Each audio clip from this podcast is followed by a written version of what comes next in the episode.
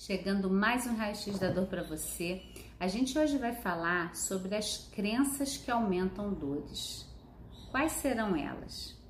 A gente precisa entender, lembrando que eu sei que quem tem dor tem pressa e quer resolver rápido. Só que você acaba dessa maneira remediando, remediando e não atua na causa da dor. O nosso corpo, ele não é separado das nossas emoções. Tudo que a gente sente no físico existe uma correlação emocional. Sem aquela coisa pejorativa, ah, é psicológico, é menos importante. Na verdade, é tá conectado, é indissociável o nosso mundo emocional, né, a nossa psique, os nossos sentimentos do nosso físico, tá tudo conectado. E quando a gente quer negar essa realidade, a gente começa a ter dor. E um primeiro passo muito importante é você começar a perceber quais emoções são mais desafiadoras para você. Esse é um, é um processo dentro de uma linha de um alívio mais eficaz da dor.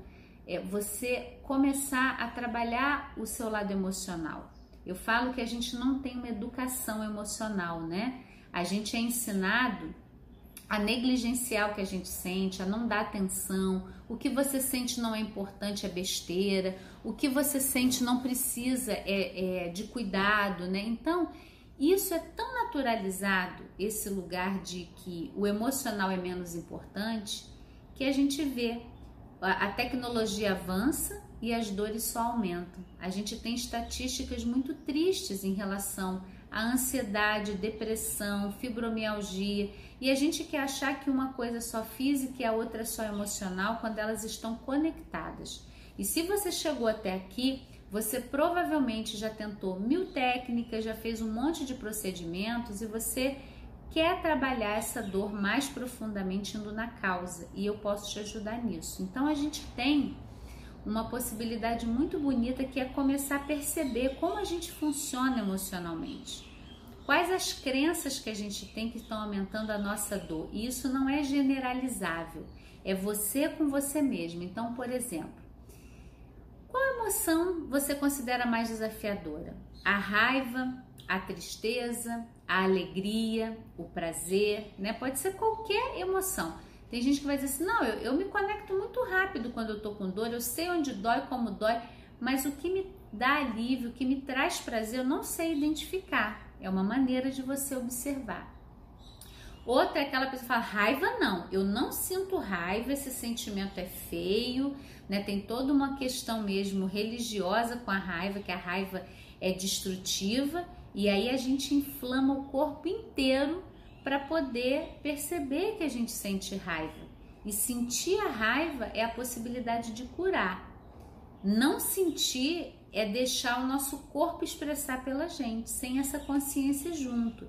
Então, às vezes, o seu sentimento mais desafiador é a tristeza, por exemplo, né? Um outro sentimento que qualquer coisa que acontece, ai, a pessoa corre para tristeza. Eu vou ficar encolhidinha aqui, eu fico quietinha. Não pede ajuda, não diz o que está precisando, né? Então, é, eu estou trazendo, gente, isso de uma forma mais ampla para você despertar que tem algo em relação às emoções que pode estar tá gerando a sua dor.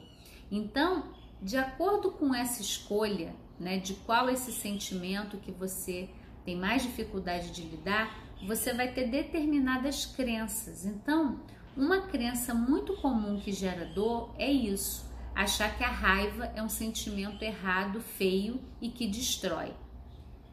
É, eu falo que existe uma, é, uma violência, que é uma raiva não vivida, ela gera violência, e existe uma agressividade saudável que te ajuda a dar limite. E isso só vem se você sentir a raiva. Se você tenta evitar o sentimento de raiva da sua vida, das duas, uma, ou você vai estar tá inflamando o corpo o tempo inteiro, ou você vai se tornar aquela pessoa extremamente violenta que está brigando com Deus e todo mundo e justifica. Mas as pessoas, né? Como é que eu vou lidar com essas pessoas? São todos loucos, todos. Ninguém tem bom senso. Então, aquela pessoa raivosa. Ou você vai ficar calada com a sua raiva e vai gerar muita inflamação no seu corpo. Essa é uma crença. Outra crença é que é, eu não posso falar para o outro das minhas dores emocionais, né? É claro que você precisa de um ambiente seguro, de um lugar cuidado para você se abrir e se expor. Isso também é cuidado. Mas a gente aprende que calar a dor é o melhor caminho. Só que você não cala, porque o seu corpo ele não mente. A sua mente pode mentir. Você pode dizer: "Não, eu tô bem, tá tudo ótimo", mas o corpo ele tá expressando. Aí você tem é, ataques de ansiedade, síndrome do pânico, você vai ter insônia, são manifestações de que tem algo aí que precisa ser olhado. Então, essa crença de que eu tenho que calar as minhas emoções, elas geram muitas dores no nosso corpo. E eu queria trazer uma crença até mais comunzinha, bem do nosso dia a dia, é que se eu me distrair e não olhar para a dor, ela vai embora. Ela não vai embora. A dor é um mecanismo natural de proteção do seu corpo que está aí para te alertar. Quanto mais você ignora, mais ela dói porque o seu corpo está tentando te proteger. Então, aquela história no pain, no gain, é bem complexo isso, né? A gente sabe que as nossas dores, as lembranças dolorosas que a gente tem da infância, elas escondem alguns tesouros. Isso é um tema que a gente vai falar em outro vídeo.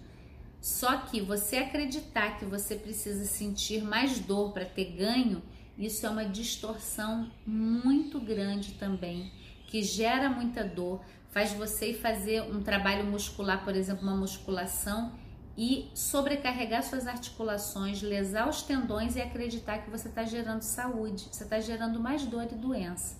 Então, Hoje, como um passo importante para você começar a cuidar das suas dores verdadeiramente, você vai encontrar aqui na descrição desse vídeo dois presentes: o guia Sete Passos para Aliviar Dores e o curso Tira Dor. Você começa a praticar, você já está dando seus primeiros passos em direção a um autocuidado mais autêntico e verdadeiro, olhando para você, se respeitando.